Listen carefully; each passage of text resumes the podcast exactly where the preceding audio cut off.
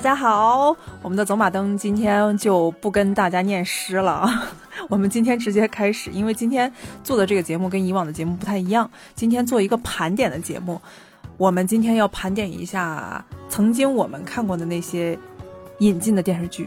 就是在译制片对，身为八零后，那些译制片都是什么样的？所以今天跟大家聊天的依旧是北瓜和哎，我老狗哎，老狗见到这样的话题是不是觉得挺兴奋的？哎，还行呢。嗯，身为八零后，我们经历过一段很特别的时期，那个时期真的每一个电视台，虽然电视质量没有现在那么好哈，对吧？我们可以这么说，但是每一个电视台那个时候都。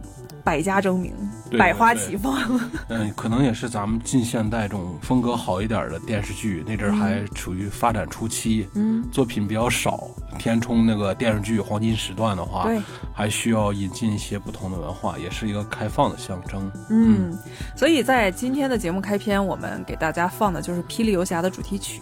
这应该所有的八零后、九零后对这个旋律应该是相当的熟悉。嗯嗯，听到这个旋律就会想起自己当年心心念念想要拥有的那辆车，到现在还没有拥有的，连特斯拉还没有达到那辆车的效果哈。嗯，大家都在想象，但是它开创了一个鼻祖，就是智能车。对对，还不是电动车，是智能的汽车，能跟一个人形成什么样的一些火花？嗯，最出众的还是它那些。功能，它智能只是一个桥梁，就是其实现在如果说智能是能达到了，通过语音识别的人工智能嘛，教你分析一些情报，是吧？还有就是一些这传话、调用数据这些东西可以做到的。主要它那些功能，就像爬坡，是吧？还有它一些呃武器方面的改装。嗯，这个方面是，这个方面是硬功夫。哎，其实今天这个标题我想起的更大一些啊，这个标题我想写盘点一下八零后看过的引进电视剧都有哪些，我们是被什么样的东西影响和塑造的。嗯，这个不行，这边跳大绳踩红线了。但是确实，我们在很小的时候看到过这些东西，就是很有意思的、很开拓性的一些东西的时候，确实对我们有一些影响，就对我们对未来的一些设计啊，或者是文学啊，或者对看电影的一个认知，有非常大的一个深刻的影响。它对我们对看人其实都有影响的啊。所以像这样的一个话题盘点八零后在那个特殊的年代，我们基本上经历过差不多十几年的一个百花争鸣的一个年代吧。因为我们还看过什么《圣斗士星矢》，不光是引进电视剧，还有一些动画片、电影、正大剧场，对吧？这都是我们当年童年的一个美好的回忆啊。我们将在未来的节目当中不定期的跟大家更新这么一期。对对对。嗯，因为今天肯定盘点不完，因为这个是一个特别大体量的一个东西啊。好，我们先来盘。点一下，哎，我我在盘点之前，我先问一下老狗，你有没有能想起来的？因为老狗年轻的时候的记忆力还相对来说不错呀。啊，对，你有没有砖头少 脑子还好使。对，挨砖头这个事儿，我们未来会跟大家解析一下，老狗为什么要说挨砖头，是真的挨砖头了。我想问一下老狗，你印象当中，你能记起来几个你看过的引进电视剧，而且对它一。就是故事情节啊，或者其中那些人物印象特别深刻。对，人物肯定都叫不上名字了，但是说人物特征印象比较深的，还趋于童年，也就是初中之前看过的名字。因为初中之后的心思就不在那儿了。对吧？哦，对，完了，初中之前，我记得小时候童年电视剧最有印象的个《加西森敢死队》就不用说了。对，完了还有一个是有一个是小人国，哎，不是小人国，就是，呃，也是电视剧。嗯，这一家有一些就是缩缩微的一些小人，嗯，展开的一些在城市里，像英国的城市里。哦，那是《羚羊谷历险记》。对对对，那个那个是电视剧。对对，那是英国电视剧。完了还有个是机器娃娃，好像叫。哦，对对对对对，是吧？还能想起什么呢？成长的烦恼，对，对成长烦恼是热播了好多年，世人都看过，但我不知道咱们的那个成长的烦恼是全剧集，那不是不是不是引进了部分是吧？嗯，成长的烦恼它真正的剧集有一百多集吧，应该是，如果我没记错的话。但是咱们能看到的七季好像也不是，它也不是一个，它也不是个特别多的电视剧，十来季有吧？有。因为你看，他好像从那种的，呃，八十年代一直到九十年代左右，好像到他们收养莱昂纳多·迪卡普里奥就开始就结束了。对，嗯，到那那是算最后一季了吧？嗯。但是我们能引进的不多，因为是所有的引进剧。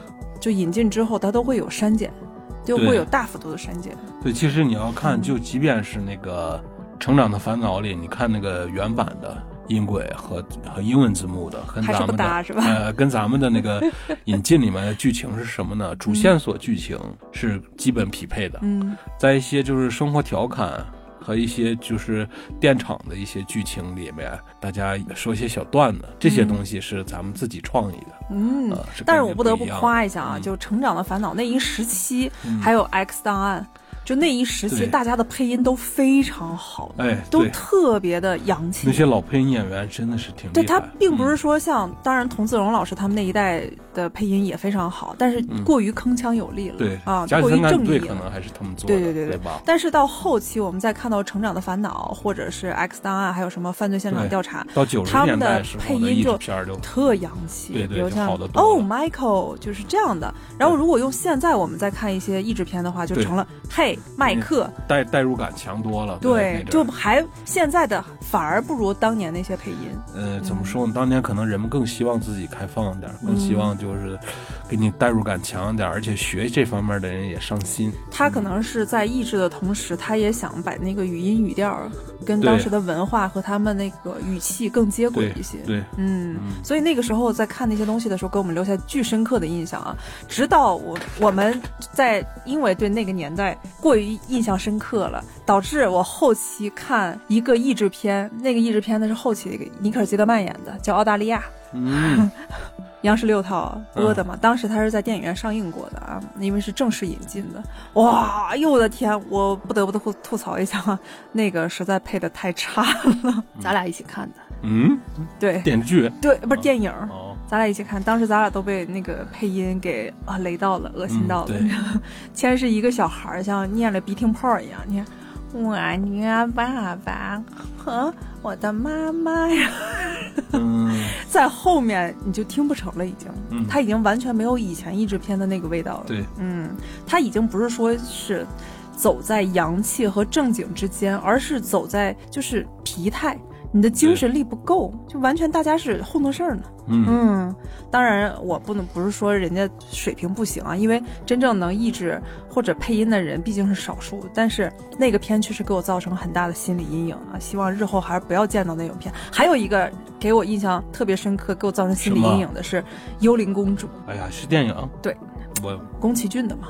宫崎骏呢？啊，宫崎骏首次，哎呀，差不多十年的时间才引进到咱们国内的。我看宫崎骏找的徐静蕾给配的主主角儿，嗯。当时日本的声优他是非常好的，但是老徐啊，他可能其他方面的业务非常好，他写博客写的很好，他导演哈哈不不说，但是其他方面他很文艺，演戏还可以，但是他真的不适合配音，他自己的原声就不行了。对，他自己原声非常，你看他的电影电视剧，他原声就不行。嗯，他去配幽灵公主，幽灵公主在很多的粉丝向的那些，你想也是粉丝向的人才去看，你非粉丝向的人人。都不愿意去看，粉丝向的人已经对这部作作品非常的熟悉，就认为人家的配音已经非常好了。你要么你就不用超越，你跟他来个平齐也可以，但是你直接来的一个是完全跟他的主线和感情完全不搭调，这是特别可怕的。嗯，我们还是扯远了啊，还是今天马上跟大家来一起盘点一下八零后看过的那些引进电视剧都有哪些。我们首先来看一下。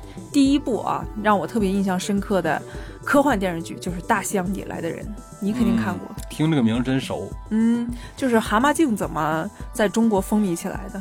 是这个词儿？对呀。哦，七七年上映，一九八零年一月在央视播出，共十七集。当然，它真正的集数没有那么少。嗯，是被剪了。它是中国大陆播出的第一部美国电视连续剧，而且也是第一部真正的科幻剧。嗯，大西洋底来的人，在一九八零年央视啊，央视播出之后，很多的麦克镜也是蛤蟆镜、太阳镜的造型，影响当时众多的中国青年，让太阳镜开始风靡中国，并被一些人称为麦克镜。因为主角他是大西洋底的一个人，嗯，他是有点像亚特兰蒂斯那种族群的人，所以他见不了太阳光，嗯，只能就给他戴那么一个眼镜。结果这么一个眼镜，因为主角长得非常帅气嘛，嗯，很多人就认为哇，这么帅气，戴上这个眼镜是不是会让我的气质加分？就一下就风靡起来了。完了，街上到处都是腿没胳膊长，完了戴着小蛤蟆镜，梳个费翔那样的烫发，完了扛一个冰 box。费翔那样烫发，我觉得还可以。别那是猫王那样的烫发，大鬓角，还穿的是底下的喇叭裤就可以啊。我觉得那其实还行。嗯，每个年代有每个年代大家追求嘛。的两声道那种的磁带，对对对对，卡带机啊，哎哎，那可挺有意思。嗯，其实，在《大西洋底来的人》之前，还有一个剧集，也算得上是美剧，但是它。播出的时间比《大西洋底来的人》要晚那么几个月，差不多晚九个月。对，就是《加里森敢死队》，它的播出年代比《大西洋底来的人》它的真正的上映时间早十年，却晚在中国内地啊。这个不好过审，因为这里面又有二战，完了又有一些暴力情节。关键是它播出了十六集之后就被禁播了。对对对，因为它是以暴力情节。为主的，完了有人声称，好像我记得那时候新闻严打嘛，那个时候正严打，对对对，好像正是严打。嗯，有人声称就是号称是看了这个电视剧学了偷保险箱的手艺，因为那个年代正好有很多的一些青年他没法去安置，对。对，然后就会导致大家看这种东西非常的冲动。后来出现了另外一个风潮，那不就是《古惑仔》吗？也是出现跟这个差不多，就很多青年看了之后非常热血沸腾啊。这个剧情我觉得还是挺有意思，但是就比如像流氓、小偷、强盗、杀人犯，就是各种各样的人，都是一些对啊，或者是底层的一些人啊，大家不待见的一些人，他们去欧洲执行任务，在二战期间，但是屡获佳绩。这个剧集其实在美国本土播出的时候，它的制作和收视效果并不好。就有点像越狱，越狱当年在国内它是收视效果非常好的，虽然它是盗版啊，但是在美国本地大家就觉得啊一般，很一般，大家就没觉得越狱有多优秀。但是那个大西洋。底来的人，那个是在美国也挺好，那个也挺好哦，因为那个是那是咱们真正意义上的大型的科幻剧，对，而且它是七七年，七七年的制作很不容易了，已经。对，再之后，由于深受广大观众的喜爱啊，在中国大陆变成了一个所谓的邪典影视剧。什么东西？就是《加里森敢死队》啊，邪典影视剧。那个时候非常着急就停播了，突然就停播。咱们意思是，他央视做了十六集，这个剧应该是。二十六集是吧？对，那意思咱们都没看全，没看全，都没看全。所有当时我记得租 VCD 地方也没有二十六集的。本来那个时候他要播，结果播到第十一集的时候就开始突然断播了。断播之后就改播朝鲜电影连续剧《无名英雄》。就突然，你知道吗？是不是有什么事件波动？对，应该就是就是关于严打方面的东西。然后那个时候官方给出的理由是啊，说这部二十六集电视剧播到一半时，被认为是一部打闹、打斗、胡闹的纯娱乐片，没有多少艺术价值而被停播。这是官方给出的理由。对，嗯，还比较四平八稳的一个理由啊。对。但是我们知道，肯定里面暗潮涌动的东西非常多啊。所以这部剧集，大家在之后，在很多的一些什么租碟店。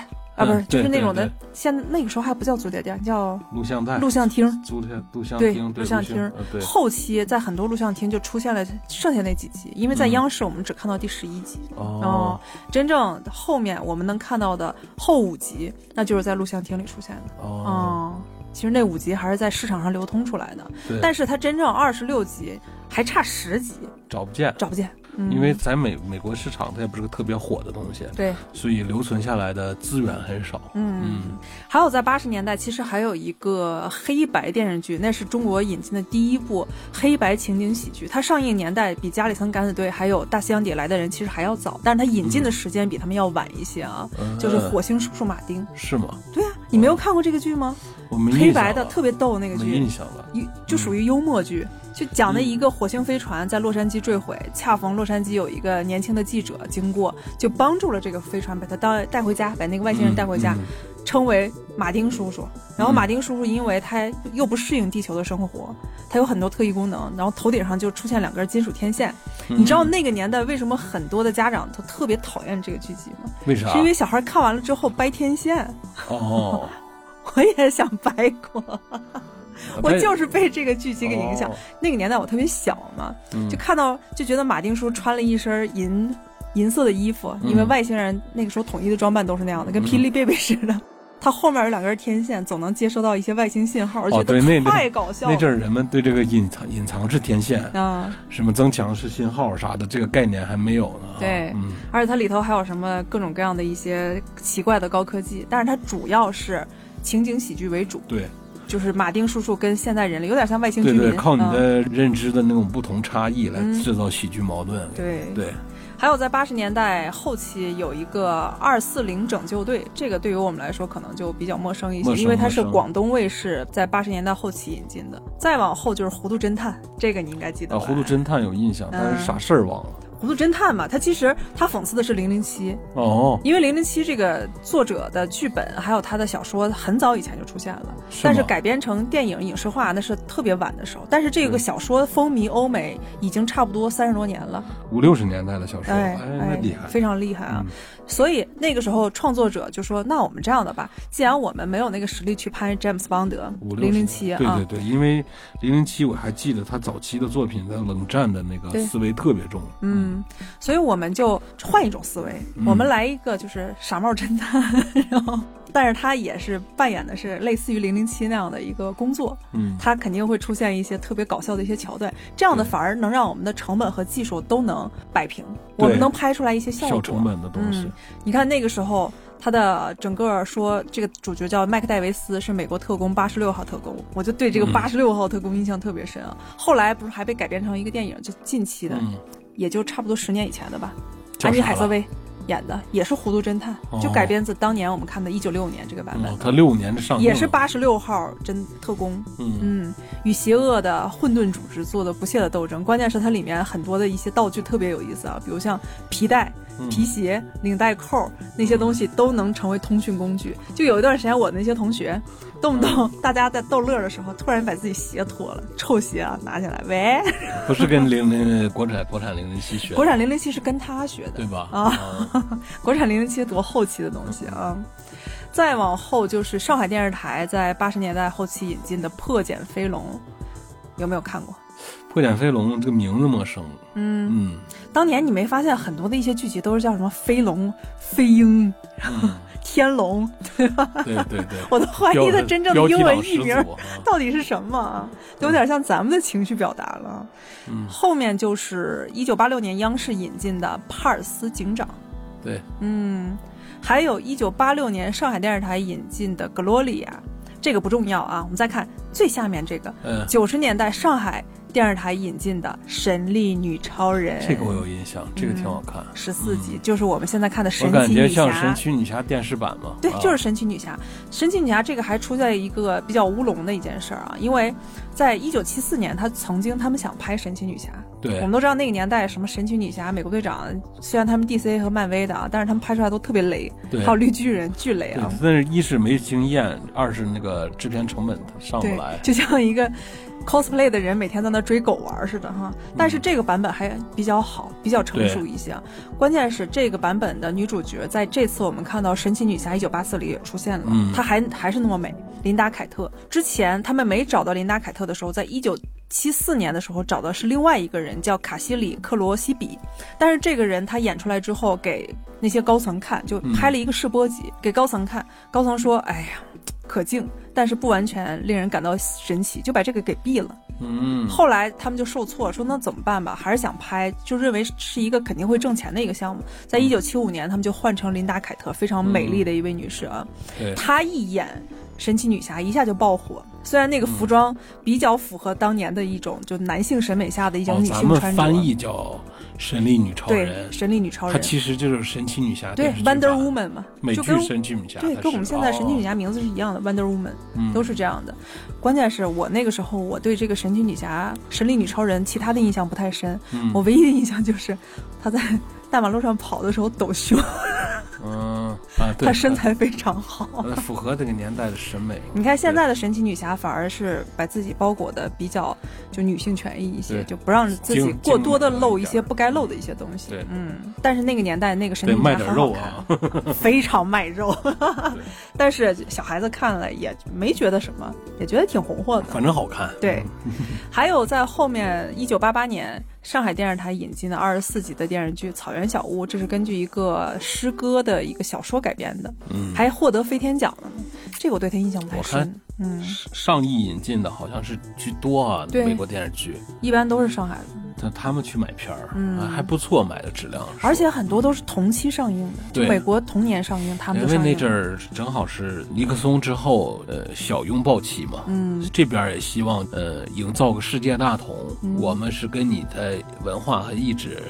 价值观认同，大家需要交流，对，是能够交流，而且我们是也是走的方向是一致性，要给别人这样，别管是也不能说是假象啊啥的，可没有不能这么说，需要给别人一种我这样的态度，嗯，所以这个东西还是挺多。但是它确实，我们看过这些东西之后，对我们未来的一些文学性的一些东西，确实有很大的启发。对，嗯，很重要，而且审美也变得很重要了。嗯。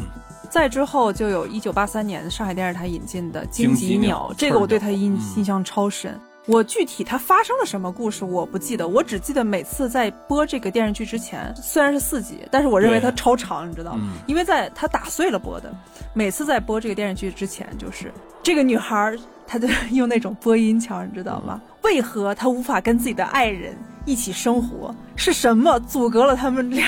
然后就就这类似于这样的一些话术。然后，美国著名电视剧《荆棘鸟》，我别的没记住，我就报幕的这么狠。对，嗯，曲牌还要念出来。因为他在每次广告或者是新闻，嗯，因为他打碎了嘛，嗯，这些之前他都会报一个这么一个片花对，嗯，又不能跳过广告，都怕你换台啊。我就对这个荆棘鸟啊，他那个铿锵有力的那个报幕声，我对他印象特别深啊。再往后面就是我们都非常喜欢的，一九九零年，虽然它一九六零年上映的一个，我认为它是黑白的吧。一九九零年，央视家电视是黑白的，我家电视是看啥都是黑白的。你看泰坦尼克号也是黑白的，但是我真的认为它是黑白的，因为我我在我姥姥家的时候，有的时候偶尔也会看，嗯，好像它就是黑白的。六六年，哎，差不多是吧？央视只播了十八集，虽然它是有三十集，但是它播了十八集。但你看那个雨叫《时间隧道》是修复版的，还是也是彩色的？雨中曲应该是彩色的。雨中曲可年代早了嘛？呀，凯撒布兰卡那年代。对啊，那就是修复版。按说六十年代彩色片应该满世界都是了。它这个肯定是黑白的。哦，六六年上映，那可能人家制作周期长，可能设置时间是在五十年代底或者六零年、六一年设置的。制作完成在六六年上映的嘛，而且它引进的时间会比《大西洋底来的人》要晚。嗯，我们在看到的时候就会有点不适应，就觉得哎，《大西洋底来的人》为什么是彩色的？它为什么是黑白的？对，怎么能忍心都九零年了，还要引进黑白电视剧？阅片的人压力大呀，他得一遍一遍看。也许他拿的有点是吧？这一摞子是《大西洋底来的人》，然后那一摞子看串。那那年代。进口这些东西审查得按真审查，一格一格的胶片看。他也累，人家压力也大啊。对，这个就讲的故事，我现在印象还比较每一句台词都得开个会研究，是吧？看看踩没踩线儿。得亏那年代线儿少点儿。他们就发掘了一个时间隧道，结果他的主角就一下子陷进时间的洪流当中，因为他们之前也拿很多小动物呀或者其他一些物件做文章，结果发现都失败了。人进去了，但是又回不来，因为他进去的是他前面的年代。嗯。嗯，他不能往未来走，所以他的朋友后来又进了那个时间隧道，为了去找他，就两个人就在这个时间隧道里啊，就经历了很多很多在历史上很著名的一些事件，比如像第一集就是泰坦尼克号，啊，第二第七集就是特洛伊之战，嗯。第八集就是卡斯特与印第安人之战。哦，嗯，然后再后面好像是法国大革命。哦。嗯，就这几集，大家的总体印象还比较深刻。这因为央视它只播了十八集嘛，你再往后它发生了什么，咱们也不知道。哦，它人家有三十集的制式。对啊，都是选的买的。嗯，而且它在每周日晚上十点中央一台播出，但每次都会被央视十点半的夜间新闻拦腰斩断。你正在看的时候，突然就出现了夜间新闻。如果插播别的新闻，甚至可能会更久。你就正看一半呢，你想想，你你看一个剧集正看一半 非广告还是个新闻，对，你就不得忍啊，忍到新闻放完。可以可以，中间去个呃茅房，但是那个年代又不是说现在你能控制那个时间进度条，对对吧？那个年代你知道那个新闻它什么时候结束？哎，有应该有固定知识吧？节目他不是说了吗？也许有可能插播别的新闻。甚至可能时间更久。嗯哦，那阵新闻知识不是提前编的时间特别好，对，但是由性子来的。如果有一些什么突发的一些事件，对，他就会把那个新闻给你插入。电视剧就干脆别播了，您您那半集就别看了也，有可能哈。是，嗯。再往后面就是一九七六年在美国上映，一九九零年上海电视台引进的《查理的天使》。哼哼哼哼，我对这个，你对这个也印象深刻吧？为什么印象深刻？是小姐姐的体型裤吗？查理的天使，我我我还真的。霹雳娇娃吗？哦，霹雳娇娃，我有印象。霹雳娇娃，它它有两个名字，一个是查理天使，一个就是霹雳娇娃。霹，你说霹雳娇娃，记得好像是几个女，三个女的，女刑警、女特工来叫特工。哦哦，嗯，哎，不是私人侦探，私人侦探啊，嗯，反正挺有意思。小他们每个人穿一个不同颜色的体型裤，嗯、有点像欧美版的猫眼三姐妹。啊，对，对吧？那年代就喜欢塑造这样女性，确实也好看。然后都是那种大波浪啊，对，跳来跳去，伸一个那个无影腿，特别性感。小姐妹们长得都特别甜美啊！对，这三个女的，她的老板名叫查理。后来卡梅隆·迪亚兹跟刘玉玲他们不是还演了一个版本的电影吗？还挺火的，演了三部，我记得是。对对对。再后面就也是差不多上海电视台引进的《斯蒂尔斯传奇》，《斯蒂尔传奇》啥讲啥的？是一个侦探故事，关键是他的男主角是皮尔斯·布鲁斯南，北沙梁·布鲁斯南。你想想，你给人起外号的时候，那布鲁斯南来自哪儿？哦，零零七呀！对，我知道，我就说这他演的这个我怎么没看过？他就是演他，其实在里头演的是一个废柴，他不能在那个侦探社干任何侦破的工作，都是他的女助手帮他侦破。但是那个年代又由于女性，大家对他有一些偏见，就认为女性无法侦破一些案件。哦，然后就不得已，这个女的就只能每天拉上他，让他当那个主侦探。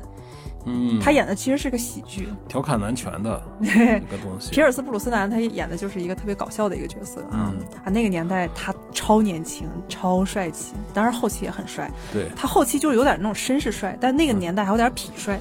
哦，嗯，再后面就是大饭店了。大饭店不是格丽泰嘉宝那个啊，是另外一个，也是一九九零年上海电视台引进的，是关于。旧金山著名的圣格雷戈里酒店管理层和员工和客人之间的一个电视剧，好像挺长的。这个我记得是，嗯嗯，呃，上海电视台在九零年之后还引进了一个叫《飞狼》，是吗？嗯，听的名字挺啃的，我 看过啃的你知道吗，狠。哎，居然这两个字写出来差不多，他这个咱们绝对看过，因为他这有点像《霹雳游侠》。对，嗯，他那直升机飞狼，哦，飞狼直升机，对，那飞狼直升机也挺酷的，好像功能也特别多，嗯，也是关于就有点像他们那种特种部队的那种故事啊。因为小时候嘛，小孩子他对这方面的记忆都是支离破碎的啊。再往后面就是九零年代引进的特警四五八七，特警四五八七。这个好像里头有一个黑道，让我印象挺深的。后来我才知道，这个黑道的演员是凯文·史派西，嗯，就是《纸牌屋》的男演员。现在不是因为性丑闻已经蹦不出来了吗？嗯，这个我没看过。后面的那个《重案六组》他们是看。啊，当年真的像那《重案六组》什么的，好像很多都是跟他们挺像的哈。对对对，有点像啊。嗯。再后面就是伯恩的身份，也是上海电视台引进的。伯恩的身份你知道是什么吗？他翻译的另外一个名就是《谍影重重》。我知道你为啥说的好多我没看过了，是因为早期咱们这边的有线，嗯，好像收不到上海卫视。很有限，对对，有线电视台非常有限。他不是，他是是有。让一老外走走 走的同轴线过来的，但是他节目也很有限。你记得不记得初期的有线时候是能收着将近二十个频道？是，呃，居然这二十个频道里有什么凤凰卫视？卫视中文台、卫视体育台、浙江卫视，对对，浙江卫视我对他印象。浙江卫视呢都是后来的了，我记得啊，好广东台，我记得开始中央台都没有几个台，嗯嗯。那中央九那是后来才出现的，对对对，那都是多少呢？两千年以后了出来中央九。可以想象到当年，我估计跟我们同年龄的那些上海的上海的朋友们啊，对我估计他们太幸福了。我估计一线城市，嗯，他们在咱们小的时候，也就是八十年代末九十年代初的时候。人家的有线电视不有线。其实今天这个节目应该采访一下你表哥，嗯，他在上海长大的，嗯，他肯定对这东西印象特别深。他有印象，有印象。嗯，我记得我五岁的时候，他跟我说过，我俩聊天他跟我说了一堆动画片儿，你都没看过，我都没看过。好惨。他说他在应该都是上海家看的嘛，嗯嗯，就是因为我们的有线太有限了。他跟我说的其实是功夫小子，是吧？咱们不是森林好小子吗？不是，是功夫小子。森林好小子，森林好小子，咱们也到九十年代才演的。嗯，他说那些东西咱都没看过，说明他们的台确实是多的。嗯，一线城市以外的其他的地方，可能有线电视台非常有限。嗯。导致我们观感一些东西也很有限啊。再后面，伯恩的身份，这就是比较早期的、很经典的一个剧集。到现在我们也知道，他的电影拍的也相当成功的啊。闪电侠，九零年上海电视台同步引进的。闪电侠那个年代的闪电侠有点像神奇女侠，反正一样的傻，一样的非常你像现在的现在的闪电侠是能够借助影视特效表现吧。还有一些摄像机机位在动，但是演员和被设置物体是静止的，这种都是电脑的做出来的特效。嗯，那年代是没法在制片上，在电视剧这种知识上胜任的。但是唯一一个让大家觉得挺有意思的是，那个年代闪电侠的那个服装跟这个年代闪电侠服装没有太大的区别。那还好，我还以为有可能有种致敬吧。嗯嗯，还好。再往后也是上海电视台九十年代引进的《灵犬 Lassie》，这里有雷奥纳多·迪卡普里奥。就超奶超小的雷奥纳多·迪卡普里奥，比《成长的烦恼》里还要小。是啊，啊，可小可小呢。嗯，《成长烦恼》里我都觉得他够小的了。啊，他那个时候确实挺小的。嗯，《成长烦恼》里不光有他，还有布拉德·皮特。嗯，对，是吧？布拉德·皮特演的是那个小女孩特别爱恋的那个校草，是吗？再后面呢，就是还是上海电视台引进的《峡谷柔情》啊，这个我们基本上没怎么看过。《峡谷柔情》我听像个港剧。啊，是古装港剧啊。不知道，不是你是不是收集素材给收集错了？不是不是，他真不是，他就叫峡谷柔情。峡谷柔情，去豆瓣上都能查。翻译真牛逼，关键是我们现在都能留下来这些翻译啊。这翻译真厉害，你只要找到英文翻译就可以了啊。能能把译制片起这种名字？嗯，这都不重要，重要的来了，《侠胆雄狮》。看过吧？因为这是正大剧场播放的第一部美国电视剧。我们的有线电视台再有线，我们也可以看到正大剧场。对，就算我们家没有有线，我也可以看到正大剧场。对，可以。嗯，侠胆雄狮你应该都看过，但是我记不住了。就讲的一个女律师跟一个长得狮子头的一个男人，不是那个红烧狮子头啊，是真的是一个狮子的头的一个男人。那个男人长期在地下水道里。他在那儿生活，嗯。啊，地下管道里还不是，那应该叫什么？有点像忍者神龟他们生活的地方，对，就是那种大下水道。嗯，然后两个人机缘巧合之下认识了，嗯，产生了爱情。纽约的，嗯，因为他改编的就是《美女与野兽》嘛，嗯，这个故事，哎呀，我当时我看的特别着迷，因为这两个人他那个爱情特别百转千回，对，嗯，因为你是。他不是里面还经常说这个女的她身份有多高，然后如何如何，她如何的完美，她又是律师，她又出身多多么多么好，而我我是一个温森特嘛，那男的叫温森特，我就对温森特这个名字为什么这么敏感？后来不是文森特梵高，嗯，就是因为我当年看了《侠胆雄狮》，对，嗯，你还能看懂他那个年代，那阵你才几岁，那特别爱看，可能是男孩女孩的。儿童阶段有区不是有区别？男孩的那年代吃电视剧吃的不太行，女孩那能坐在家里吃电视剧。每天想啥？不知道啊！你看正大剧场的你，你不用说，肯定是礼拜天的下午，是吧？对，礼拜天下午，男孩不是在爬房，就是在干啥？在外面户外活动。啊，女孩有女孩不能户外活动，为啥呀？因为怕户外出现怪叔叔呀，嗯，这是对女孩的一个规训，所以女孩就只能看电视了。那好，那女孩如果你连电视都不给看的话，她每天胡思乱想，那肯定不会看书了。所以女孩在初中之后成绩就会下降，你知道吗？是因为你没有给她过多的活动的空间，不是电视剧害的，不是电视剧害的，就真的你我就不由自主。你如果不让我运动完，就像一个哈士奇似的，我 你看我不小心把自己形容成一个哈士奇，一个狗啊，你不让它运动够，它就拆家。对，你不让我运动够，你让我去学习，就天天抱着一个课本，你让我去学习，我真看不进去。嗯，因为你得有一些精力去释放嘛。对对对，我的很多精力就释放在正大剧场上，我就对正大剧场非常的忠贞，你知道吗？对对对，这个剧集其实拍的还挺不错的。赵赵忠祥老爷子一个电影票。关键是他女主角在那个年代迷，让我特别着迷。嗯，男主角当然一一直看不到他脸啊，女主角特别的优雅。再后来，我又看到一部电影，我发现，哎，他原来还可以这么演啊。那个电影的主题曲是噔噔噔噔噔，怎么像终结者？哦，终结者哦。她在《终结者》里反而是一身腱子肉，但是她当年在《侠胆雄狮》里是特别柔美的，特别漂亮的，很有女人味。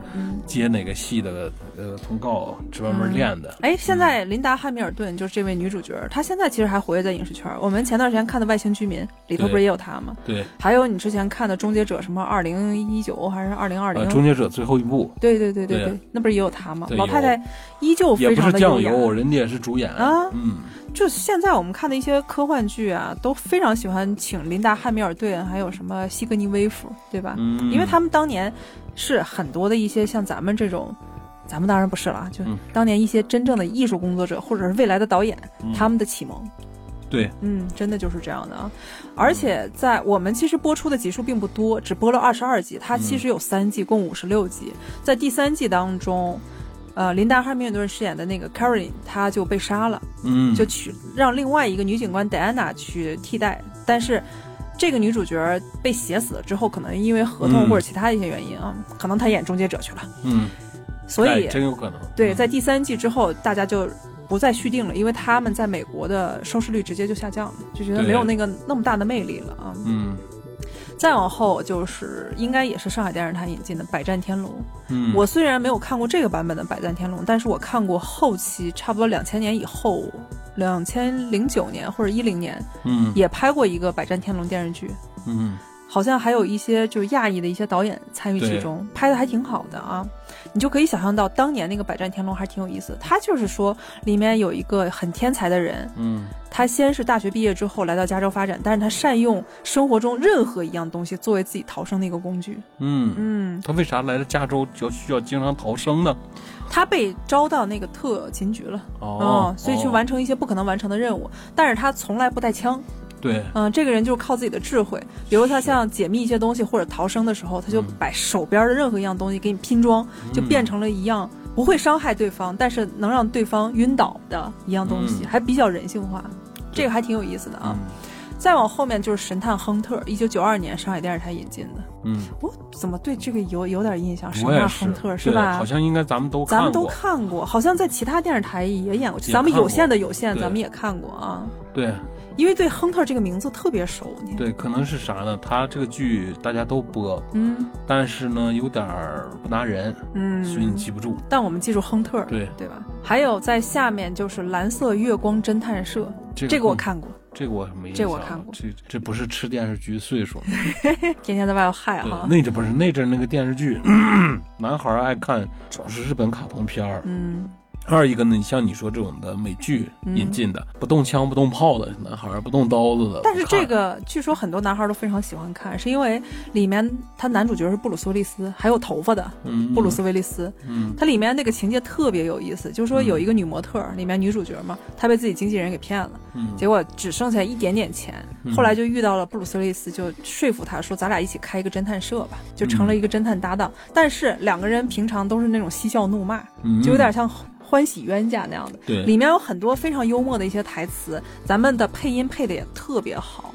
就是让很多男孩就发现哦，原来撩妹儿你是可以用自己的幽默去征服对方的，对，就没有那么死板了。所以我看豆瓣上很多人也在底下就写了相同的一些感受，说身为男男生哈，我发现人真的需要幽默一些，让我学习到不少啊。再后面还是皮尔斯布鲁斯南演的，央视播出的六集《环游地球八十天》，嗯，这应该是 S H G 威尔斯的作品吧？对，嗯，好像是啊。皮尔斯布鲁斯南那个，我对这个也印象深刻，但是我那个时候。好像就记得，只记得有一个热气球，嗯，其他东西我不太记得了。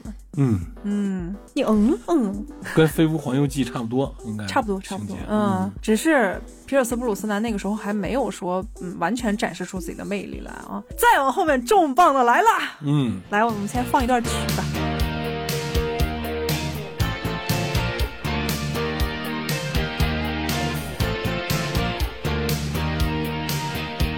这一段曲啊，大家一听到，很多八零后、九零后应该都热泪盈眶了吧？嗯，这就是《成长的烦恼》，一九九零年上海电视台引进，但是我们能看到，也说明其他电视台也引进过，或者是中央八台引进过。我怀疑是中央八台引进。对这个剧引进回来，可是在各个台，包括教育台啥的，放了二十多年。哎，嗯，这个反复的放。要不我们有的时候八零后们之间聊天的时候，一些暗语就是：哎，你记得那个西味一家吗？哦，记得，对吧？成长的烦恼，对吧？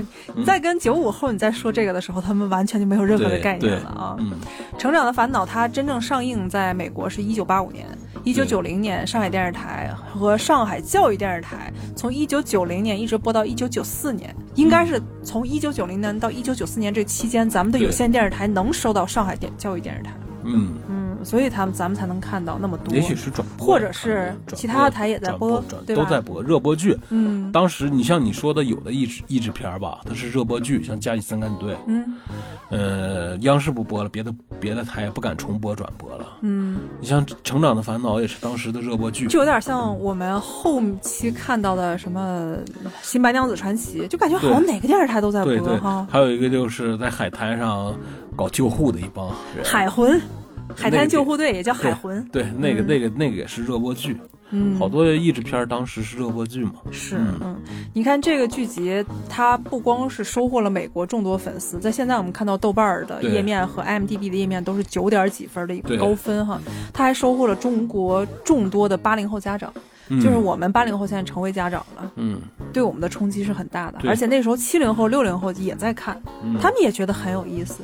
他也是开创了一种爆米花剧集的一个鼻祖。对，因为就这样的一些泡沫爆米花剧集，它为什么会出现？就说有一些家庭主妇，她平常得干活，她在家其实闲不住。家庭主妇是二十四小时待机的。你不需要去闹一个特别难的剧集去吸引他，他在那切菜或者洗衣服的时候，随便有一个情节能逗他笑就可以。哎，哪怕只听音频也知道里面的剧情。对对对。也就是说，不盯着看也不会看不懂。嗯。需要这种效果。对，肥皂剧，而且就是肥皂剧。而且家庭录像机开开，把它录下来以后。回过头有神儿了，再接着重看也觉得挺有趣。嗯，这个剧就是挺有意思，在你反复的看也挺有趣。嗯，这种肥皂剧的模式，我们后来国产的一些情景喜剧也借鉴了。对这个剧，而且一直在我硬盘上没删。到现在，其实我们俩有的时候偶尔还会看两眼看一下，对吧？还是很有意思。对，有的时候我们还会看原声。对，原声也很有意思啊。它里面那个媳妇儿一家，到现在为止都是我特别羡慕的一种就家庭状态。对，嗯，真正大家是处于那种平等交流。对咱们八零八零后对子女的教育的方式的影响也挺，当然坑人的，也应该是坑人的一个电视剧，因为是你的教育方式影响了你，但你跟他的那种孩子面对的环境又是不一样的。对，那个时候为什么说坑了很多八零后呢？是因为八零后还是孩子的时候看到了这个剧集的时候，就会跟自己的家长去想要弹劾自己的家长，讨要这样的生活。对，然后那个时候家长给你换来的是一个耳光和滚。应该很多没有耐心的六零后和七零后很恨这个剧集，有点像，就是王小帅那个《我十一》，嗯，里面好像闫妮儿吧，对，是吧？闫妮儿演的那个暴躁的家长，就跟我们的家长是一样的，对，吃不吃饭？不吃滚。对。因为他们面临的压力也很大。你当你想跟你的家长平等的交流，想要成长的烦恼里那种平等的交流的时候，你换来的就是一顿暴打。咱们，而且咱们如果是照他这样的教育了孩子，孩子以后在社会上还要吃很大的亏呢。嗯，因为咱们毕竟不是一个生存环境嘛。嗯，但是你稍微能尊重一下孩子的意见，对孩子的成长也是很重要的。嗯。我相信很多上海、北京的一些家长们，他们肯定会。他那那些地方跟咱们不一样，对，跟咱不一样，他那不一样，他那更那个。他们不一样，嗯，更国际化一点，只能说。自从国内有了上海电视台译制版以后，《成长烦恼》就不断在国内各地的电视台播放。它不仅受到中小学生的欢迎，还备受大学生和青年人的喜爱，也就是那帮就比咱们更大一些人，他们也想马上要当家长了。应该说，《成长的烦恼》伴随一代人成长，而且西弗一家的房子，我们那个时候猜了半天哈，说是到底是哪儿啊？那房子还挺好的，是纽约市长岛罗宾街。罗宾汉街十五号，但是他们真正的拍摄地点其实，在加利福尼亚拍的，加州，加州拍的，是，那真不容易，因为你看它附近的植物呀什么的还是挺充裕的。是我也是，我开始看了，以为是佛州，是那个弗吉尼亚，呃弗吉尼亚，嗯，或者是也是纽约附近。嗯我我也是这么想的，因为我看的就像东岸拍的片儿，结果人家那个置景你看不出来是加州那感觉。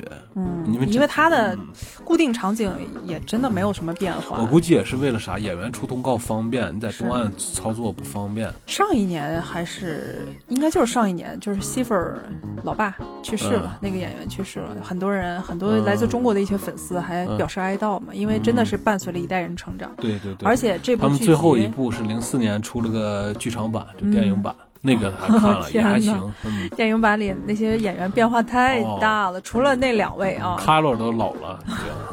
还有里面那个最小的那个 Ben 嗯，是吧？Ben 就变成那样的了，对，好像那个演员之后成了厨师了，我记得是，对对对嗯，变胖了。他们里面那种教育方式，就西弗尔医生一家的对子女的教育方式，让观众得到巨大的启发。对嗯，他那个东西是在挺危险的，输出意识形态。嗯，哎呀，其实你不用那么敏感，但是我们虽然不敏感，但是有的人敏感。对嗯咱们也说，所以说挺危险的，哎它害人，它输出意识形态。就容容易让一些人面对一些东西，你这种的你对方跟你说滚，你这种的，你就你就等于是你去报了团儿去旅游，嗯，呃，你上车之后兜里揣了点什么好丽友派啥的，你过了鸭绿江以后，你好哦不要往下说了老不要往下说了人吃，吃完老乡说这从哪儿买的？不要往下说了。这不是平一百买的，这你买不到，哥们儿，好了好了好了，再说触到红线了。已已经勒着嗓子了。我们再往下看一下，《成长烦恼》之后，其实才是电脑娃娃。对，你没有想到，我一直一直认为电脑娃娃是在《成长烦恼》之前，但是它是之后，它是一九九一年才在大陆播出，但是它上映的日期跟《成长的烦恼》一样，都是一九八五年。对，嗯，在大陆上映的是二十四集啊。电脑娃娃那个时候，我对她的印象是那个小女孩，她读书特别快，对我也是，她还拿一本大，，对，她轻轻的就能把冰箱举起来。阿拉蕾那样的，而且她喝汽油就像喝饮料一样。对然后孩子一直认为汽油就那么好喝。对，她读书的时候我特别羡慕。呃导致现在一个什么小小小动画片叫《飞出地球》，是叫《飞出个未来》。飞出个未来，飞出个未来，对，里面那个小机器人也是好像也就是爱电脑喝娃娃爱喝汽油酒精，对对对那种的。他是，哎，那个那个动画片回头再谈，那个太优秀了，做的太有意思了。那里头能谈的东西太多啊。嗯这个电脑娃娃，我当年就想拥有它那个技能。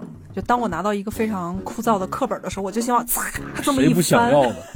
我就？把课本里的知识，尤其是数学，这样全部掌握了。嗯，那还好，我是想把那些什么叫小雄鹰手册啊，是啥那种的，特别也不知道自己就觉得学它没用，但是必须考核的东西，那些东西演给好弄痛苦明白了。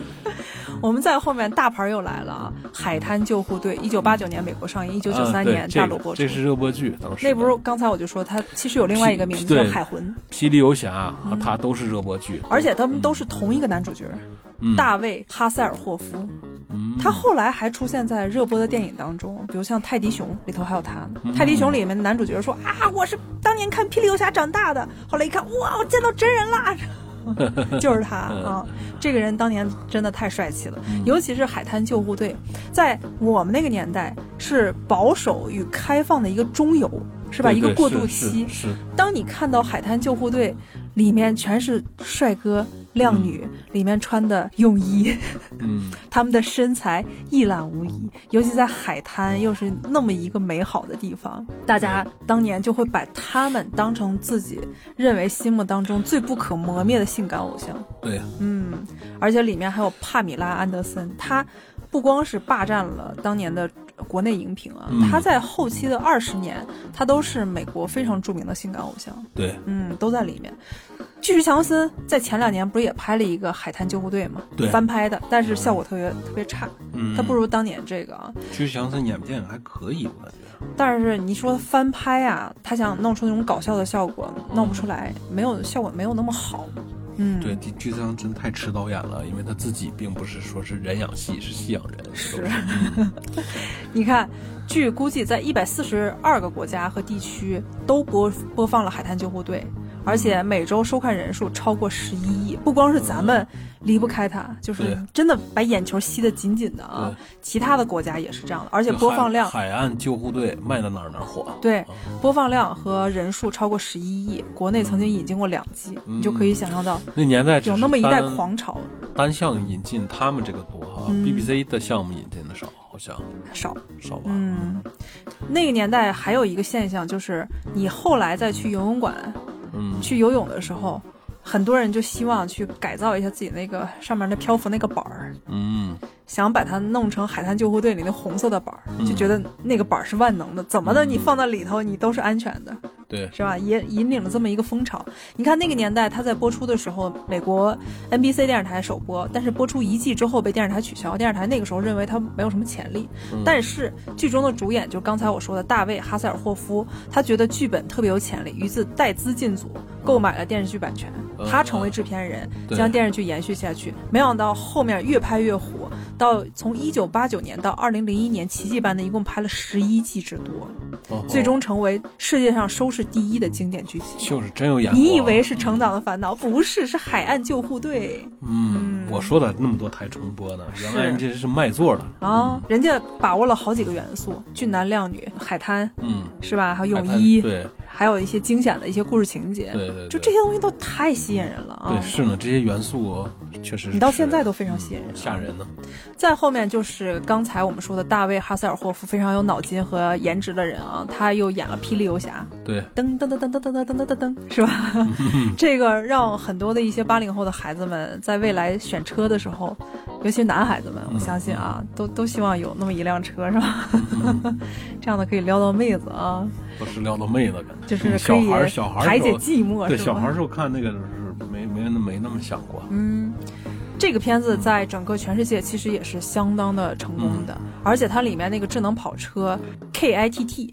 也成为大家心目当中非常经典的一个跑车形象。曾经在超过八十国放映过这个电视剧，八十国都非常的受欢迎。一九九五年，中国央视曾经在综合频道每周日上午、周日国际剧场播放两集《霹雳游侠》，我天天雷打不动，不是一到周日的时候，天天雷打不动就在那等着《霹雳游侠》。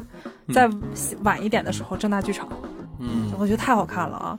引的最多的是美国第三季的内容，同年或在八套晚间播出该剧。不过后来地方电视台播出了四季所有的内容。嗯，后期我们能看到的后面那些故事就在地方电视台了。对，它里面很多人想说啊，那个霹雳车到底是用什么车改装的？是叫庞迪克火鸟车系列改装的。嗯，嗯，是那个克莱斯勒旗下的一个车啊。最主要的差异是，剧中的霹雳车的引擎盖多了一些不对称的一些线条突出造型，而且引擎盖和保险杠之间的中央开了一个细长的一个黑洞，放置了一排红色的闪灯。就每次他在说话或者那个里面的电脑要发出一些警告的时候，他那个灯会闪。这个灯，我发现现在咱们看那些高档的那些越野车，它也用这样的灯是吧？就那样一闪一闪。是那红色的光条，它是啥样闪？循环的跑马灯似的。对对对对，跑马灯似的。啊，现在我们看到一些高端的一些越野车，它也在用冷光条也装了，但是没有，呃，冷光条的效果要比当时那个电视剧里那种的灯珠的。当然，隐藏灯珠的出来效果好一点。嗯，大卫哈塞尔霍夫他其实演的只有差不多四集。对，再后来，由于那些制作人，就是那些视金如命的那些人啊，他们认为在后面还能卖，还能卖。虽然你已经退出了这个剧组，但是我觉得这个里面还是有潜力的。在两千年和两千零八年的时候，他还拍了各种各样版本。但是我也在那个 B 站上给你看了。嗯，你觉得效果怎么样？你肯定没有兴趣了吧？我都没看，好像。你不是就那个车一直在变的那个哦，对对对，他那个反正在，你想他那是小二十年前的制作了吧？嗯，他那那年代的那个 CG 效果还可以，还可以，跟现在没法比，反正是当年还可以做的。嗯，而且他后面的故事讲的就比较没意思，他讲的是他主要是枯燥，他因为啥呢？他没有人和情节，也没有角色和情节的塑造，他光是来回耍那个车。你看他这个情节，他也想弄出一些好有意思的一些情节。男主角他在剧里男主角的名字叫 Michael Kinnett，对吧？他后面在两千年和两千零八年那两个版本当中，他就说是 Michael Kinnett 的儿子，他在驾驶更高端的一个跑车。对他那个问题，车人家功能归功能，他光耍那个车，把车弄得很酷，就是好多功能性的变形。你那种的想法再有趣，你不如变形金刚呀，对吧？你干脆你还干脆再往前走一步，你老爷变形金刚嫁给变形金刚，当变形金刚其中一员呗，对吧？那个比较尴尬。对他那个票房也证明了，他非常的尴尬，导致后面大家没人想碰这个题材。叫我看看几眼，我觉得没啥意思。看他只秀那个东西，那就说明他别的地方过于干瘪。嗯，再后面那就是律政剧居多一些，《黑暗的公正》和《哑女检察官》，这都是差不多是同类型的一个律政剧啊。再后面就是我非常喜欢的《X 档案》。嘟嘟嘟嘟嘟。对于男生来说，当年那是催眠伴侣，好像。为啥？不知道。那么好看的电视剧，为什么催眠呢？我宁看海鸥飞出彩云飞。你没觉得里面就关于 UFO 的一些东西很吸引你吗？很吸引，但是烧脑呀。吸引你归吸引你，你你容易掉跳闸呀。哎呀，他一九九三年在美国上映，共二十四集。那个时候上映的时候，同期凤凰卫视中文台，洋气的来了啊！凤凰卫视中文台最早翻译上映，后是北京卫视在二零零二年的时候引进了二十集。对，嗯，那我们我看到那个版本应该就是凤凰卫视中文台他们翻译的。对，应该是特别洋气的版本。我也没看过，那毛飞点的那阵。就是这个剧集在我心目当中，就我之前在节目当中也说过，我为了追这个剧集，我买 DVD。对，因为后期我们看不到真正的翻译版了嘛，就只能买 DVD 看了。追了九季。结果他九季之后，他以为给你做了一个结局，嗯，后面他又拍了三季，失败告终，他就打算不再拍了，拍两季，拍到第十一季就结束了，嗯，而且里面的 Fox Mulder 也老的不得了了，但是之前他们在年轻的时候，Scully 跟 Fox Mulder 两个人真的是特别的青年才俊在里面，对呀。Scully 跟 Fox Mulder 两个人属于当年在科幻剧当中的俊男靓女，真的。我当年在看这个剧集的时候，我其实对情节已经完全没有任何印象。我说说当年啊，唯一给我留下印象就是，我只想知道这两个人到底什么时候在一起。就对于一个小孩子来说，当然最后。当我买上 DVD 之后，我把所有的那些故事情节都理清楚，而且自己的岁数也在增长，在大学期间嘛，那个时候心智也比较成熟一些，你就会看到一些更多的东西。但在那个年代，你就只会关心 Mulder 和 Scully 两个人到底会不会谈恋爱。小孩子操的心真多，男孩不也是吗？而且说一个题外话，今天虽然在盘点九八零后、九零后看过一些引进电视剧，但是还想说一些题外话，就关于 X 档案的。我后期不是因为太迷这个剧集，看了很多周边的一些采访，嗯，就发现哦，原来当年大卫杜楚尼跟吉莲安德森。两个人当年见刚见面的时候，我一直认为男女主角在一见面的时候肯定会有一些化学反应，那些制作人才会把他俩搭在一起，然后继续演戏。但是那个时候两个人一见面根本就没有任何的化学反应。对，而且大卫杜楚尼他是一个耶鲁高材生，我们都知道在英文系主任里也说了啊，他又是一个城市纽约客，而吉连安德森又是一个从乡村出来的一个人啊，所以。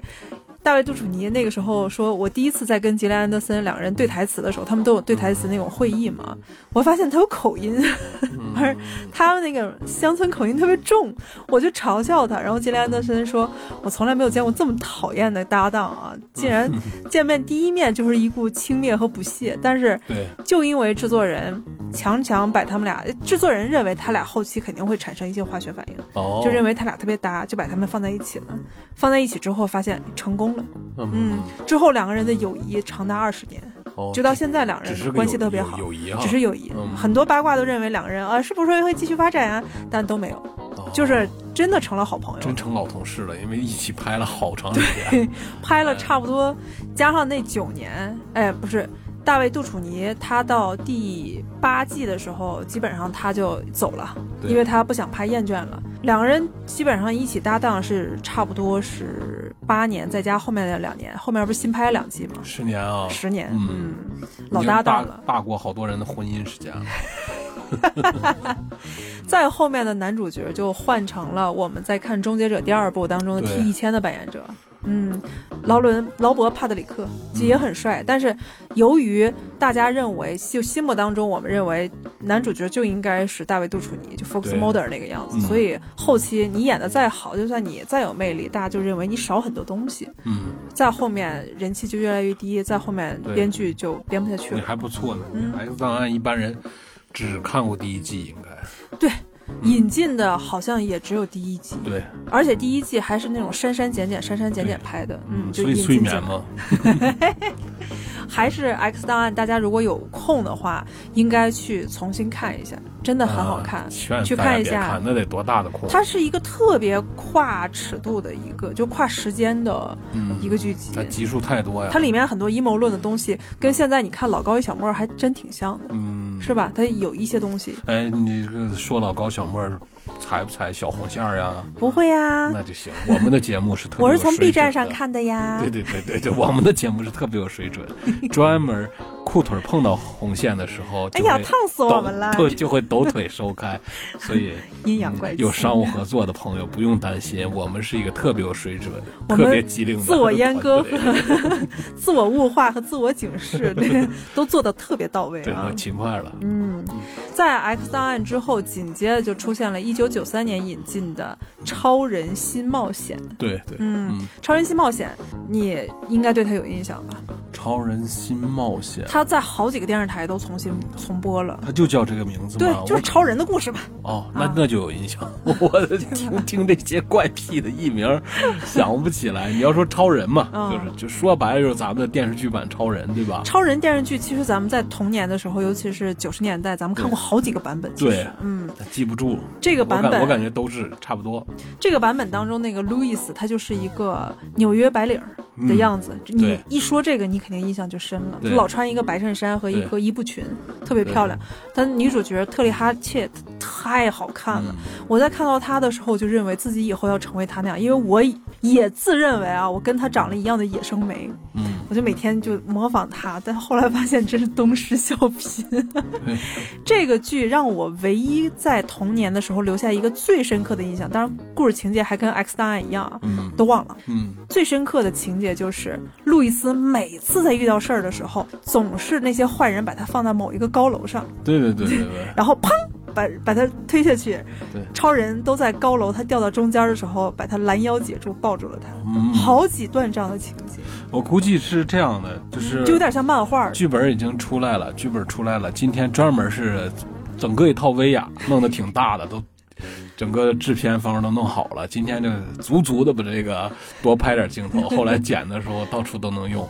后来只要补拍那个站的那块一推的情节就行了，未必是楼上拍的，完那一推就行了。但是那种情节是整个超人系列当中最经典的几段情节，就是你一说起超人，绝对是路易斯尖叫着维亚那个戏从上面掉下来。维亚那戏可能摄像机捕获了可能上百条，嗯，可能能飞了好几十次，各种角各种角度的，对，用于后面方便剪辑。在那个年代，大家。给你放一点就凑合事儿了。是，那年代大家很喜欢拍这种尖叫女王的戏份。一个是超人系列，每一个女主角都会啊尖叫。我以为你说这是小燕子呢。系列，哎，这是不是红线？不能说是吧？对，不要提啊，不能说。一个是他他们在尖叫。说是动画片啊。啊，小燕。我小燕子。小燕子找妈妈。对对，小燕子找妈妈，我说的是。另外一个就是金刚系列，它也是女主角永远都在尖叫。再后面就很多的一些就女性的演员，他们就不太愿意了，说为什么把我们的女性就固化塑造全是尖叫的，等待一个英雄男性来拯救我们呢？真的好烦，好聒噪呀！再后面我们再看那些超人就改变了很多，就现在的看路易斯就不是那样的了。对，嗯，从超人新冒险他获得成功之后，在两千年以后，我们看过好多版本的超人，还有女超人，对，是吧？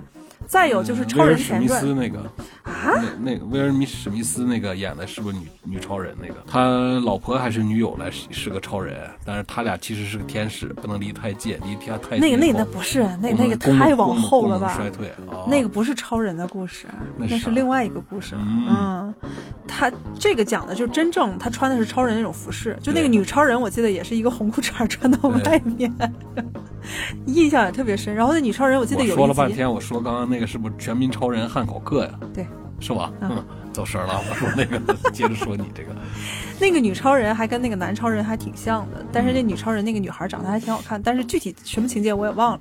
最让我印象深刻的还是后面在两千年之后他引进的《超人前传》，对，它里面那个好看点对，它里面那个超人就特别年轻，就是属于一个高中生年龄，他面临的就高中生的青春萌动，看到性感老师的时候也会有一些什么荷尔蒙上升的一些状态。我还以为看完了以后电焊眼给人烧了呢。关键是那个版本的。《超人前传》里女主角是有一半中国血统的，克里斯汀·克鲁克。还有就是里面塑造了，到现在为止我都认为是最迷人的反派 Leslie Luthor。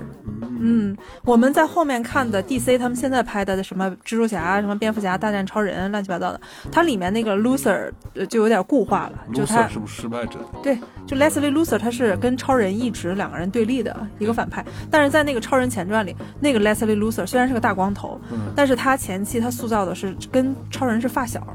他还一直帮助超人，他为什么变坏？是超级迷人的一个反派，那个男演员演的也超级好。就你整个看完那个超人前传的时候，你喜欢的不是超人，你喜欢的是 Leslie Luthor，又会弹钢琴又优雅。矫情的反派，不是不一点也不矫情，然后特别温柔，特别博学多才。他帮助超人很多，到后面是因为出现了一些巨大的变故，导致他跟超人产生了对立。但是你在看跟他对立的时候，那是怎么回事呢？好好的一个俊才，具具体我也忘了。但是两个人在对立的时候，你还觉得挺心疼的。你心疼的是 Leslie Luthor，而不是超人。嗯，克拉克，他就是没持证的超人呗。对，下场啊！但是那个版本真的太成功了啊！再往后，我们看一下一九九四年央视。第八套，也就是我们非常喜欢的中央八台嘉义剧场引进了《正南方》，这里面就讲的是一个奇景，就加拿大奇景。对，嗯，一个故事，而且里边还有一只哈士奇。家具。对，加拿大跟美国合拍的一个剧，它讲的就是美国和加拿大边境就需要的一些警察，嗯，就那个故事。关键是它里面这个男主角长得太好看了，保罗·格罗斯就长了一张娃娃脸，特别漂亮。对。那是那个吧，婴儿肥。我以为说说你高中班主任呢。加拿大骑警本藤和探员雷蒙德他们之间的一个故事，它里面一个是他的里面男主角太太好看了，对，就很多人都特别喜欢他。另外就是那个男主角他里面跟那个狗的一个互动，是啊，就特别好看。而且它里面那个场景有一些还感觉有点像就阿拉斯加那种场景，特别好看。嗯，对对对。正南方那个时候他在引进的时候也是造成了一些轰动吧。在之后他在英国也引起了极高的人气啊，挺好看的一个剧集。它的结尾曲我们今天也给大家放送一下，因为那个结尾曲特别好听。啥时候放？在咱们的节目最后。好的，记住了。呃，在一九九四年的时候，在正南方之后，也引进了一个男性级别的一个剧集《天堂的雷霆》。听着这个剧就硬啊。超硬，对吧？这个这个适合在，这个剧适合在别的别别的剧中间当当那种电视购物广告可以放一下。你不是说你当时特别喜欢这个剧吗？因为它里面是有一个美衰的演员，对对对，那个，而且还有很多两两撇胡子贼长，对对，一个老头儿，两米多高，现在是白头发了，应该是，当年也是白头发，对，哎对，当年就是白头发，他裹了个头巾，我记得，对对对，裹个头巾，然后胡子还挺长，当年是一个美衰挺。厉害的明星，美摔里得过好几届冠军。你其实用现在的眼光来看《天堂雷霆》，现在看挺雷挺砍的啊。但是当年他有点漫画化，就有点像那种马里奥那种漫画化的东西。还有高科技的一些快艇，能会能说话会变形。小孩最爱看这个了，当时小孩是最爱看这种剧，哎就跟当时小朋友最爱看的《圣斗士星矢》。对，尤其你把现在那种的掐声版，就是就是咱们国内的那个译制译制版的那个去掉是吗？是辽译的那个。对。呃，忘了，不知道哪个。好像就是辽艺的，南文译的，反正真刺呢。一到里面有角色说话的时候，辽艺那个挺好的。周围没有环境音，没有任何音乐了，就那咱们看的是盗版的，是。圣斗士星矢嘛，谁知道呢？电视台放的。我记得辽艺那个，他跟真正的那个音轨搭的还挺好的。也许我们是看的盗版，也是有声音、有环境音，但一到这个人说话，周围死寂一片，没有声音，就跟咱们自个盗版碟似的，是吧？你声也没了，背景音乐没了，他就说了一句话。哎，那那小孩看《圣斗士星矢》可开心了。当年小孩在看《天堂雷霆》也挺红火的，因为它里面是海军陆战队的一个故事，还有快艇，再加上里面还有特别多漂亮的金发的穿的泳衣的小姐姐们。嗯，这个剧太适合青少年看了，全是荷尔蒙。哎，青少年还不行，这框框不住，就得看儿童，儿童才能被这剧框。我相信那个年代青少年都在看这个剧，应该是那阵人见识的不多。要不你连他是美衰演员你都能知道啊，你就可以想象到你对这个剧多么上心。就是说那那年代居然能看上美衰，嗯，你说是电视剧还有那个幸存者，第一部真人秀，哦，对吧？对对，那个年代也看到了。还有在后面就是《老友记》，《老友记》我还真看过，就译制版的，我忘了是哪个台演的了啊。在后面就是《幸运者》啊，《幸运狗》这个咱们就不用说了啊。嗯。再到后面这个我就印象特别深了，叫《伪装者》，它是一个加拿大跟美国合拍的一个剧集，它里面讲的是一个名叫 Jerry 的一个小男孩，是一个伪装者，很小的时候就被名为一个中心的机构从父母身边带走，利用他大脑进行研究。后来这个伪装者逃走了，他里面讲的故事就是这个男的在成年之后，他可以伪装成各行各业的人，就你抓不到他。哦，啊，有点像猫鼠游戏，他只是记啊，对，像猫鼠游戏那样的，从那个行行为举止上模仿，就你完全都找不到任何的瑕疵。他不是个变形的人，对他是一个高智商的人，他就玩弄于很多人于股掌之中。后来那个机中心就把他给抓走了，又把他给抓走了。后面他由于太不受控制，因为这个人太聪明了，中心控制不住他，就给他配了一个女搭档，然后那个女的也一直在帮助他。关键是那女的靠啥控制的？也是自己的，就是高超的智慧，高超的智慧。还有就是那女的，她的非常敏捷，敏捷。就是这个男的，他虽然高智商，但是他体术和敏捷方面一般。失望了，听了这么正派的手段。出现一些反派要找到这个男的利用他的时候，那女的都会出现，就帮他摆平这一切。嗯，那女的是一个敏捷型。我是对那个女主角相当有印象深刻。那女主角那双眼睛超级迷人，就是那种雾蒙蒙的眼睛，你知道吗？白内障？不是，就是你说有一些女演员，她眼睛就那么好看。嗯，远山眉，双瞳水，就是那种感觉，你知道吗？那个女演员就是你在看到她的时候，她的眼神全是一些，你你就跟眼科医院挂钩了是吗？嗯，她眼波里全是一些你看不到神秘的一些东西。嗯，超有气质在里面。我后期好像是还跟我我家的一个亲戚。还一起看的，结果我那亲戚不是是长辈嘛，他说是男性啊，他说哎呦天哪，哇这个女的长得太好看了吧，这也，他就经常在看的时候会感叹，特别漂亮。现在你看到都特特别漂亮。后来我一查，原来那女的之前是加拿大一个模特。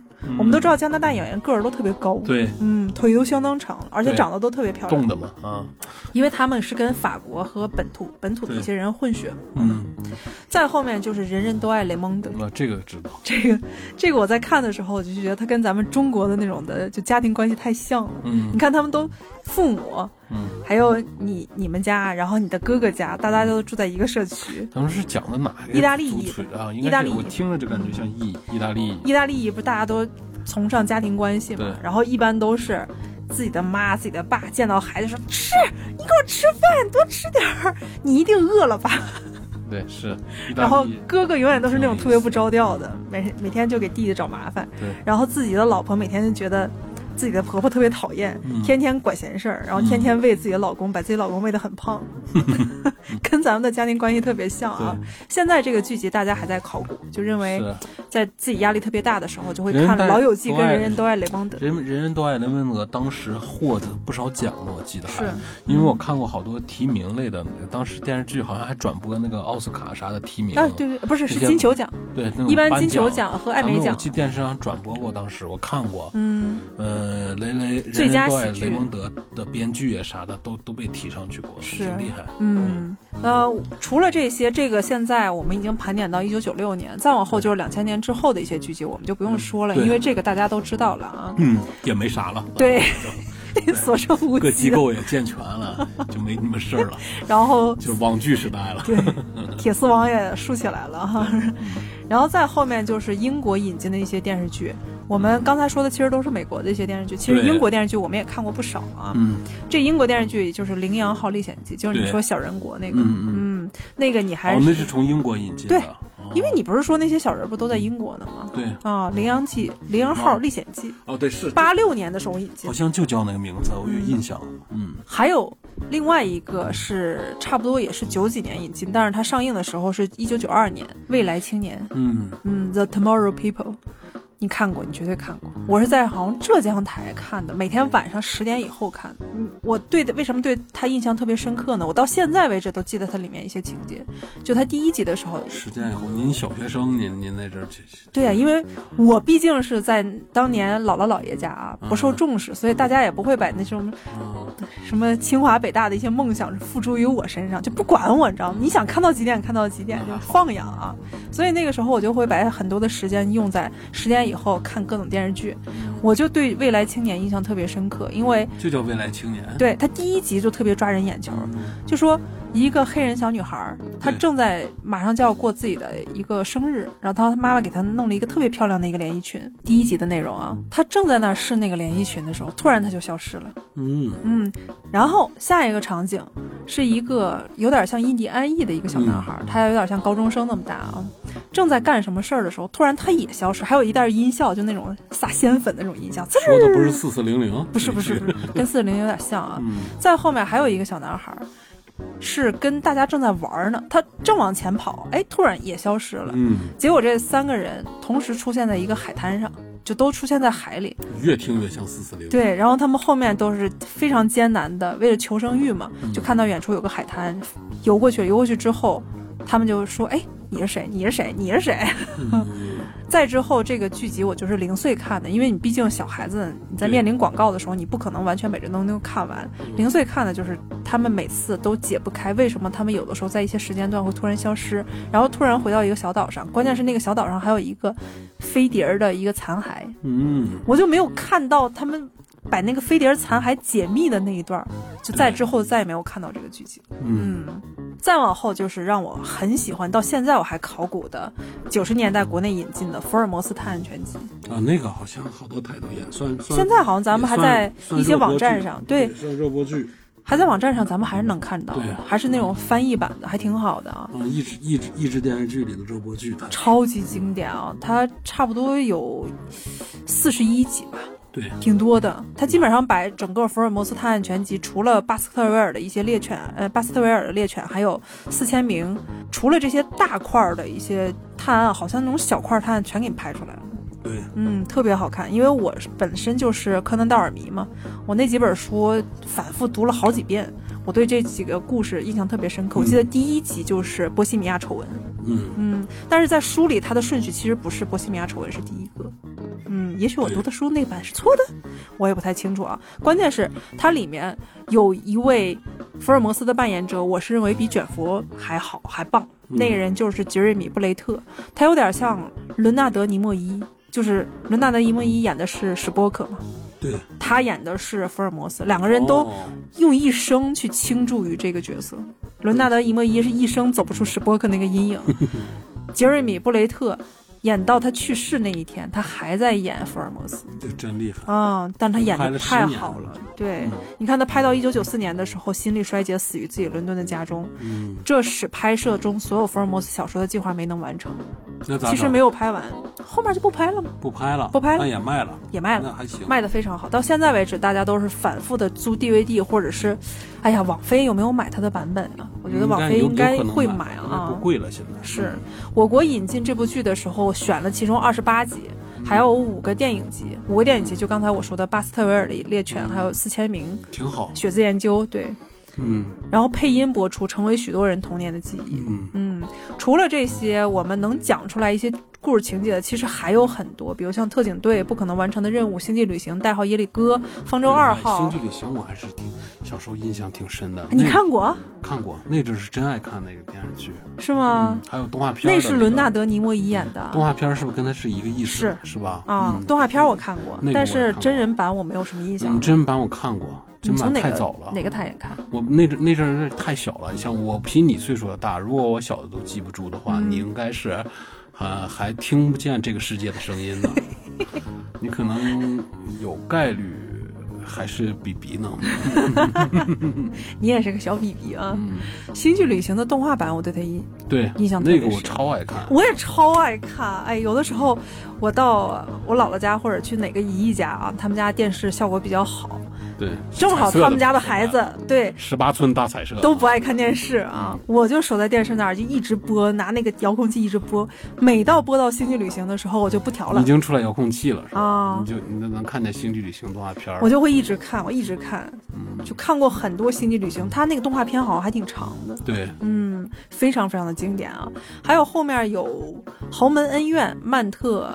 豪斯顿，天龙特工队，听着这名儿。天龙特工队好像我还真有点印象。小孩们，你带带龙，带个什么 鹰，讲那里面有武器的东西都爱看。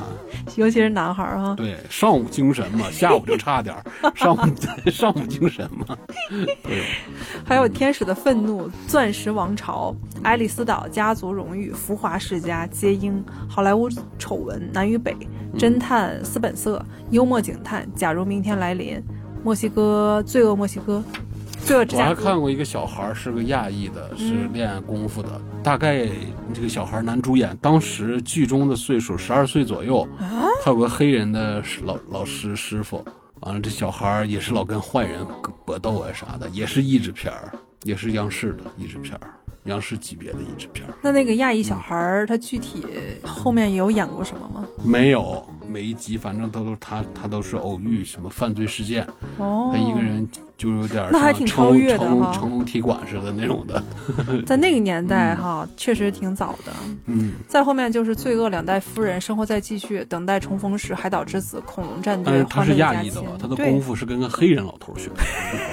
对了，《明日新闻》你在哪个年代看的？差不多初中是吗？新闻我都没有印象了，可能是我最叛逆，就是不看电视的时代。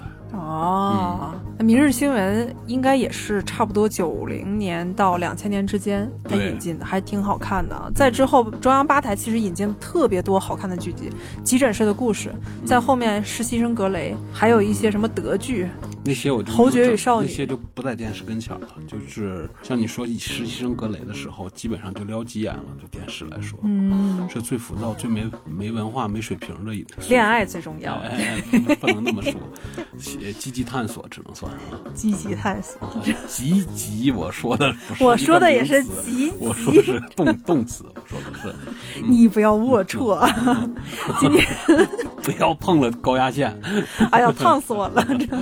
今天跟大家聊得非常开心啊！在后期我们在盘点英美剧的时候，或者一些电影的时候，还会偶尔跟大家继续盘点我们当年看过的一些动画片，还有一些正经的译制片的一些电影，对，比如像《风雨哈佛路》这类的东西啊。好，所以今天的节目我们还挺长的，就先到这儿里。我们期待一下未来那几期节目吧。结尾曲就是正南方的那个主题曲。我觉得下一集在盘点的时候，有一些动画片，稍微抽一些桥段给大家讲讲，帮助大家一起回忆一下。行，都可以。今天这种的，我们是希望大家对号入座，有自己想看的，回家自己下的看一下，就重新你才复古一下。因为这种老电视剧，一旦你那个剧透了以后，没意思了，一下就勾起来回忆了，好像也没啥意思。但你也得剧透啊，就像很多人为什么百度百科上曾经有那么一段时间，大家问的最多的是我小的时候哪年哪年看过一个什么样剧情的人，然后这个人发生什么事儿，大家谁能告诉我他的名字是什么？是有点点剧透，别人才知道你说的是哪个剧。对呀，不一定他就热泪盈眶。对他确定你说出来这个情节对应这个名字，你说了名字了，他记住了，他回去再找。哎，